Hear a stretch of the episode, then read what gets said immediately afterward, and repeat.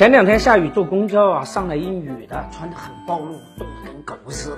那女的一进车厢就说：“哎呀，车里真暖和，就跟被窝一样啊。”旁边有一大妈来了一句：“你家被窝有这么多人？”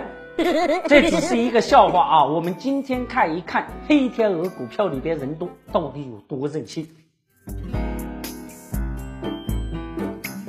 一只股票眼见着就要停牌不能玩了，你会怎么样呢？赶紧跑路吧！大股东也是这样想的，反正现在股票已经被人炒得滚烫，高位套现啊比较稳妥。可有人就不信邪呀，偏偏要在涨停板上疯狂的买入，难道就不怕泡沫破裂吗？AST 博元这家上市公司绝对就是一个奇葩，它的股票代码背后啊有十多个名字，这些年是一波又一波的人进来重组，可最后都没有搞成呢。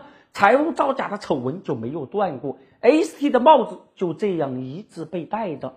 好不容易又来了一波人，重组的差不多了，把公司名儿啊改成博元投资。证监会可在三月份的时候突然给他戴上了 ST 的帽子，还把重组的当事人呐移送给警察叔叔法办去了。多大的黑天鹅呀！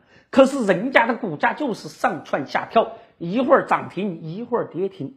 眼见就要被停牌了，可是人家的股价硬是爬到了涨停板上，哎呦，吓坏了大股东啊！赶紧撤吧，违规抛掉了手上百分之七十五的股票。问题的关键就来了，在最后的疯狂时刻，那到底谁在制造黑天鹅泡沫呢？事情究竟是什么样子的呢 ？AST 博元的黑天鹅泡沫把机构给吓坏了。五月四号之前呢，有三十六家机构持有博元投资的股票，可是到了五月四号之后啊，只剩下九家机构了，而他们持股啊也就六万多股，基本上算是跑光了啊。令人惊讶的是，百万以下资产的散户在四月份之前呢，只有一万七千两百多户。可是到了五月四号的时候啊，已经高达两万七千五百多户，而他们持股的比例更是高达百分之六十三。为啥大家在最后的时刻疯狂买入呢？因为法院在十二个月之内不能够判决博元当事人有罪，按照游戏规则，证监会就必须恢复 AST 博元的交易，作为强制退市第一股。万一复活了呢？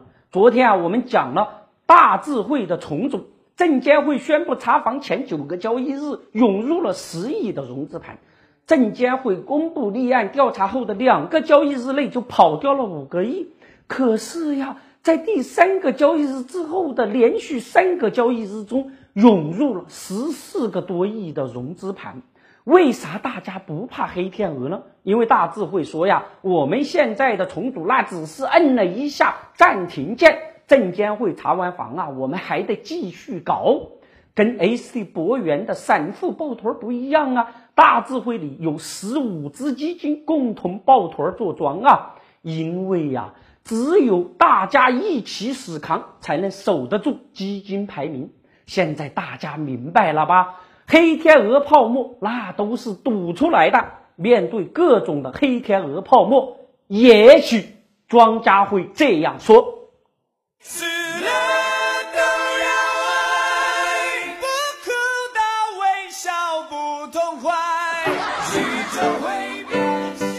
我们还有一个微信公众号平台德林社，如果还想了解有趣、好玩、听得懂的经济学，那就在微信里搜文字“德林社”或者拼音“德林社”，点击关注即可。记住，不是德云社，是德林社，别设错了哟。